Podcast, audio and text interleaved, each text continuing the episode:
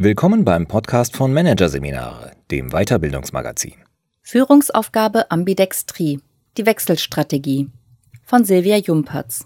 Unternehmen müssen heute innovativ sein und trotzdem das Kerngeschäft reibungslos am Laufen halten. Der Organisations- und Führungsansatz Ambidextrie verspricht, beides unter einen Hut zu bekommen.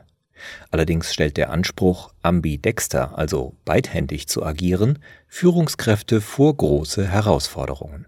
2009 war ein Schicksalsjahr für die Deutsche Telekom. Damals wurde der Instant Messenger Dienst WhatsApp gegründet und der sorgte dafür, dass das SMS-Geschäft des deutschen Telekommunikationskonzerns in den folgenden Jahren zur Nichtigkeit zusammenschrumpfte. Das Ärgerlichste an der Geschichte? Als Gedankenmodell hatten Telekom-Entwickler bereits einen Vorgänger von WhatsApp entwickelt. Doch man hatte sich damals aufgrund verschiedener Bedenken nicht getraut, ernst damit zu machen, berichtet Reza Musavian, Leiter des Telekom-Bereichs Digital and Innovation. Es ging damals um datenschutzrechtliche Fragen. Aber auch die Sorge, sich mit der Innovation das eigene SMS-Geschäft zu verhageln, spielte, so Musavian, eine Rolle. Der WhatsApp-Fall ist ein Klassiker.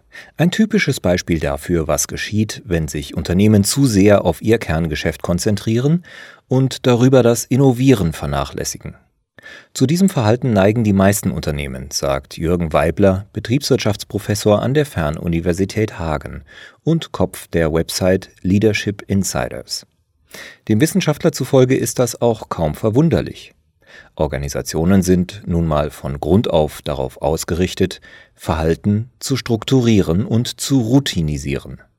So kommt es zu einem Verhalten der Gewöhnung, woraus allmählich eine Pfadabhängigkeit entsteht, die dafür sorgt, dass die Ressourcen automatisch fast immer in Aktivitäten fließen, die der Stabilisierung und Optimierung des Bestandsgeschäfts dienen, aber selten in davon abweichende Innovationsprojekte. Das geht so lange gut, bis ein Konkurrent mit einer Innovation das Unternehmen rechts überholt und im Worst Case plötzlich das gesamte Geschäftsmodell auf der Kippe steht.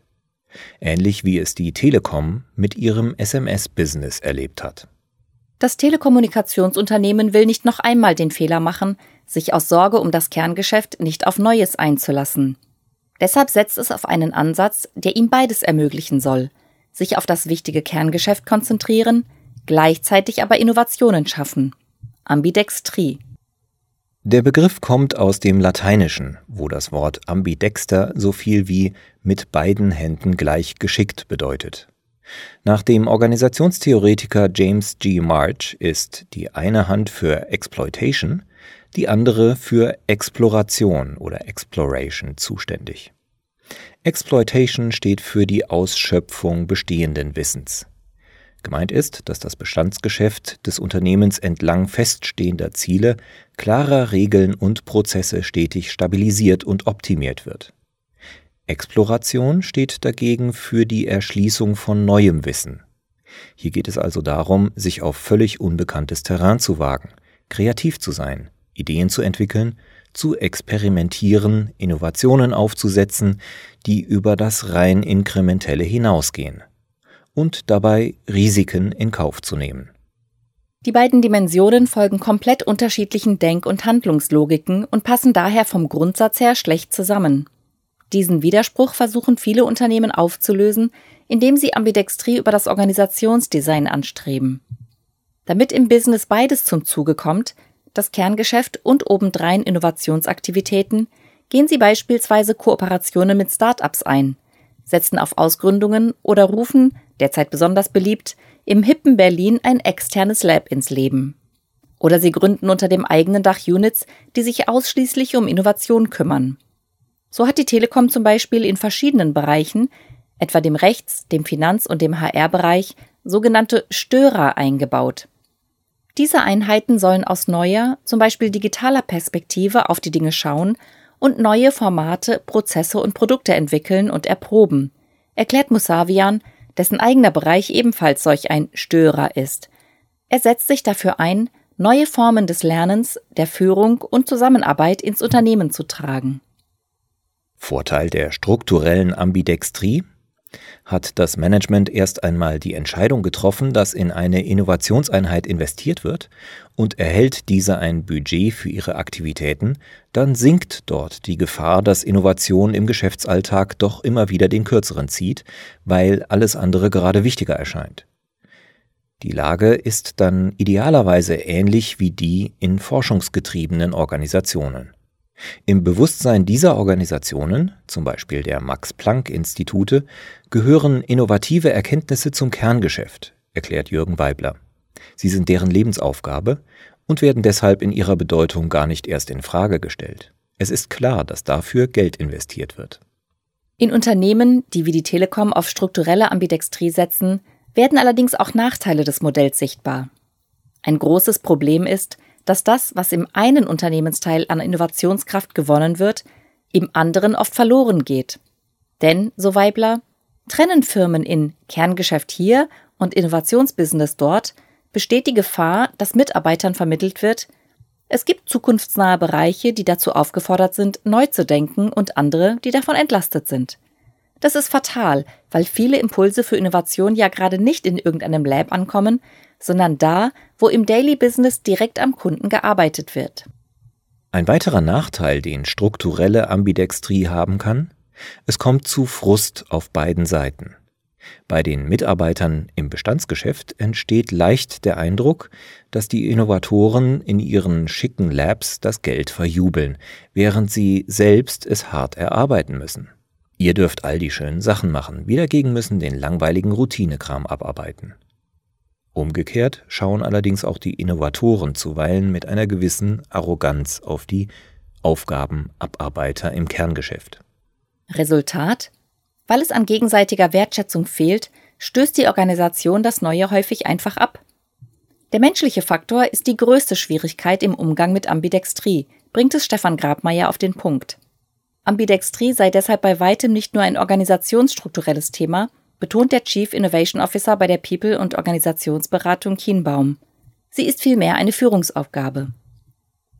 Einer der wichtigsten ambidextren Führungsjobs besteht darin, einen kulturellen Rahmen zu schaffen, in dem akzeptiert wird, dass beides den gleichen Wert hat, um die Gesamtziele des Unternehmens zu erreichen, Exploitation und Exploration.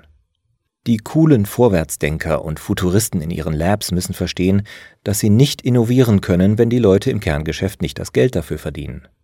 Und die Mitarbeiter im Kerngeschäft müssen verstehen, dass das Unternehmen ohne die Innovatoren seine Überlebensfähigkeit nicht sichern kann, so Grabmeier. Damit dieses gegenseitige Verständnis wachsen kann, müssen Führungskräfte darauf hinarbeiten, dass alle im Unternehmen die übergeordneten Ziele der Organisation verstehen und sich darauf committen, Zudem sollten sie den Blick der Mitarbeiter auch nach außen, auf die Dynamik des Marktes lenken und so Verständnis dafür wecken, dass Veränderung nötig ist, auch wenn das Kerngeschäft aktuell gut läuft. Was aus Grabmeiers Sicht ebenfalls dazu beiträgt, das Verständnis für die Gleichwertigkeit des Routine- und des Innovationsgeschäfts zu stärken, ist, dass die Ambidextrie dem Unternehmen nicht etwa angedockt, sondern direkt aus dem Kerngeschäft heraus entwickelt wird. Und zwar in einem gemeinsamen Prozess von Führungskräften und Mitarbeitern. Er hat ein Tool entwickelt, das bei den ersten Schritten helfen soll. Das Kienbaum Ambidextrie Denkmodell. Mit Unterstützung dieses Denkrasters können Teams in Workshops klären, ob ihr Arbeitsverhalten aktuell eher exploitativ oder explorativ ist, beziehungsweise wie hoch die Anteile exploitativen und explorativen Verhaltens sind. Sie können analysieren, ob dies zu den Erfordernissen Ihrer Arbeit passt und ob Sie sich selbst mit den Anforderungen wohl oder überfordert fühlen. Stellt sich heraus, dass sich ein Team zum Beispiel überwiegend exploitativ verhält, obwohl es eigentlich viel kreativer sein müsste, müssen entsprechende Veränderungen vorgenommen werden. Das betrifft dann die Führung, die Struktur der Zusammenarbeit, die Auswahl und die Weiterentwicklung von Mitarbeitern, zählt Grabmeier auf. Am Ende des Prozesses sollte es im Unternehmen sowohl Teams geben, die sich eher mit explorativen Aufgaben befassen, als auch Teams, die vor allem exploitativ arbeiten. Die Wahrscheinlichkeit, dass sie einander verstehen und wertschätzen, ist durch den Prozess gestiegen. In der Auseinandersetzung mit den Anforderungen und den dazu passenden Verhaltensweisen haben schließlich alle erlebt, dass es Kontexte gibt, in denen es das eine braucht und Kontexte, in denen es das andere braucht. Mit dem Denkmodell begegnet Grabmeier auch dem ambidexten Grundkonflikt, den Führungskräfte auszufechten haben. Welches Maß an Exploitation und Exploration ist das Richtige? In welchem Aufgabenbereich macht es wirklich Sinn, Ressourcen für Exploration abzuzweigen? Und wann und wo ist es wichtiger, sich weiter auf Exploitation zu konzentrieren? Je stärker Unternehmen ambidextres Denken und Handeln im Kerngeschäft selbst verankern wollen, umso häufiger haben Führungskräfte diese Fragen immer wieder aufs Neue on the job zu klären. Und umso größer für sie auch die Herausforderung, ständig ihr Führungsverhalten situativ anzupassen und zu entscheiden, geht es in einem Bereich vor allem darum, Aufgaben abzuarbeiten, bei denen Ziele und Lösungswege bekannt sind, oder geht es um Aufgaben, bei denen Lösungen und Lösungswege völlig unbekannt sind? Im ersten Fall ist ein klassischer Führungsmodus via Kennzahlen, Top-Down-Kommunikation und Kontrolle angebracht. Im zweiten Fall sollte der Führungsmodus transformational, also eher coachend, moderierend, sinnstiftend, inspirierend und intellektuell anregend sein. Das flexible Hin- und Herspringen zwischen den Führungsmodi wird als kontextuelle Ambidextrie bezeichnet. Kontextuell deshalb, weil die Führungskraft immer wieder situativ bewerten muss, in welchem Kontext sie sich gerade bewegt. Spricht ein Manager bei der Telekom beispielsweise mit dem Chef des technischen Netz-Rollouts, dann muss ihm klar sein, er bewegt sich gerade im Geschäft der Bestandssicherung, in dem es darum geht, dass Aufgaben reibungslos abgewickelt werden. Spricht er daraufhin aber mit dem Leiter der Forschungsabteilung, muss er sich darauf einstellen, dass es in dessen Team vor allem ums freie Experimentieren geht. Im Grunde, sagt Grabmeier, bräuchten Führungskräfte einen Schieberegler für ihr Verhalten. Noch anspruchsvoller wird die Sache, wenn es gilt, Mitarbeiter in ein und demselben Team mal zur Exploration, mal zur Exploitation anzuregen. Sophia von Rundstedt, Chefin der Outplacement und Karriereberatung von Rundstedt mit Hauptsitz in Düsseldorf, bewegt sich oft in diesem zweigleisigen Modus. Sie gewährt ihren Mitarbeitern beispielsweise den Freiraum, 20 Prozent ihrer Arbeitszeit in innovative Projekte zu stecken. Eine Gruppe von fünf Kollegen arbeitet zum Beispiel derzeit an einem Projekt namens Monday Makers. Die Mitarbeiter wollen ein digitales Coaching-Angebot zur Steigerung der Jobzufriedenheit entwickeln, erzählt von Rundstedt. Die Unternehmerin weiß, dass solche Vorstöße in neue Sphären wichtig sind. Outplacement ist zwar derzeit noch ein vielfach genutztes HR-Instrument, aber auch unser Geschäftsmodell könnte in Zukunft attackiert werden. Weil der Arbeitsmarkt zunehmend digitaler wird und Menschen auch ohne Hilfe von Beratern problemlos und zügig eine neue berufliche Herausforderung finden. Darauf will sie vorbereitet sein und lässt ihren Mitarbeitern deshalb Raum zur kreativen Ideenentwicklung. Gleichzeitig aber achtet von Rundstedt darauf, dass sich die Projekte in einem tragbaren Rahmen halten und dass ihre Umsetzung effizient erfolgt. Wir gestalten die Innovationsvorhaben so klein und kostengünstig wie möglich und unterwerfen sie einem klaren Prozess. Entweder wird das Projekt im Verlauf dieses Prozesses immer konkreter oder es wird eingestellt. Trotz dieser Klarheit fällt ihr ambidextres Verhalten zunehmend schwer, räumt von Rundstedt ein. Ich muss oft aufpassen, nicht in alte Verhaltensweisen zurückzufallen, etwa Anweisungen zu geben oder selber zu entscheiden, wenn ich meinen Mitarbeitern doch eigentlich Freiraum lassen will. Weil beidhändiges Führen gerade für Führungskräfte, die in der alten Welt der Kennzahlenorientierung, der Top-Down-Kommunikation und Kontrolle sozialisiert worden sind, eine große Herausforderung ist, hat die Telekom 2017 ein Führungskräfteprogramm aus der Taufe gehoben, das den 2500 leitenden Angestellten des Konzerns das Thema ambidextre Führung auf eingängige Weise nahebringen soll. Unsere Führungskräfte sollen Skills haben, die sie befähigen, in beiden Organisationswelten zu führen. Der, die auf Effizienz getrimmt ist, aber auch der, in der es um Wachstum und Innovation geht, erklärt die leitende Personalentwicklerin Elke Frank das Ziel des Programms mit dem Titel Level Up. Der große Aufwand, den die Telekom betreibt, scheint schon deshalb berechtigt, weil Ambidextrie Führungskräfte auch auf einer sehr persönlichen Ebene belasten kann. Sie steigert das Stressniveau, verweist Jürgen Weibler auf ein Ergebnis aus seiner Forschung. Zumindest ist dies unter bestimmten Bedingungen der Fall. In einer identischen Arbeitssituation ist das Stressniveau dann höher, wenn Führungskräfte sehr gewissenhaft und zuverlässig sind. Hohe Werte bei der Eigenschaft Offenheit für Neues im Persönlichkeitsprofil stellen dagegen einen gewissen Schutz vor Stress dar, so Weibler. Den Stress in Grenzen halten können Unternehmen allerdings dadurch, dass sie einen organisationalen Raum schaffen, in dem ambidextres Denken und Handeln grundsätzlich gefördert und nicht behindert wird. Wichtig ist zum Beispiel, dass sich die Arbeitsverdichtung in Grenzen hält, sodass Freiräume für exploratives Handeln überhaupt erst entstehen können. Auch eine gute Fehlerkultur, in der niemand dafür abgestraft wird, dass er etwas Neues ausprobiert hat, aber damit gescheitert ist, ist wesentlich. Ebenso die Kriterien, die darüber entscheiden, wofür man im Unternehmen befördert wird.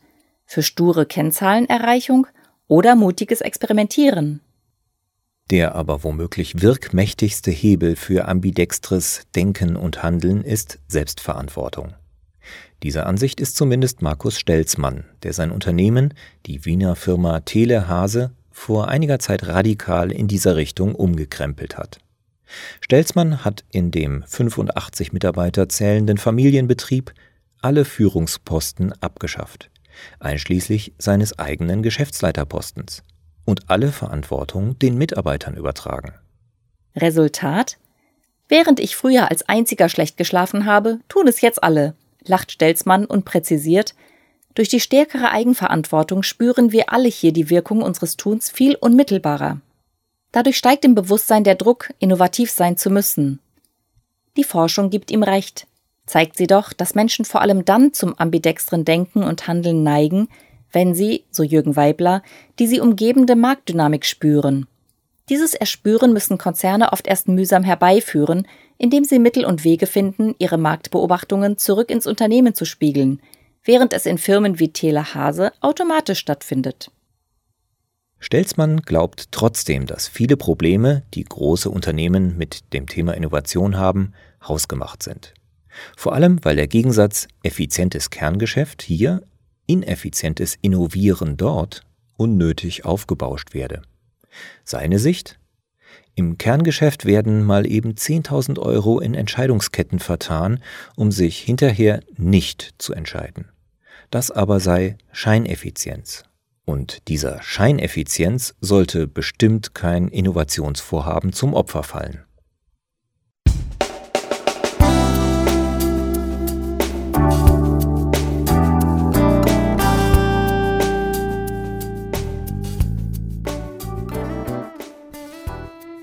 Sie hörten den Artikel Führungsaufgabe Ambidextrie, die Wechselstrategie von Silvia Jumpertz aus der Ausgabe August 2018 von Managerseminare, produziert von Voiceletter. Weitere Podcasts aus der aktuellen Ausgabe behandeln die Themen Conversational Learning, Lernen mit Alexa und Co. und Führen in der VUCA-Welt, mehr Indianer als Häuptling. Weitere interessante Inhalte finden Sie auf der Homepage unter managerseminare.de und im Newsblog unter managerseminare.de/blog.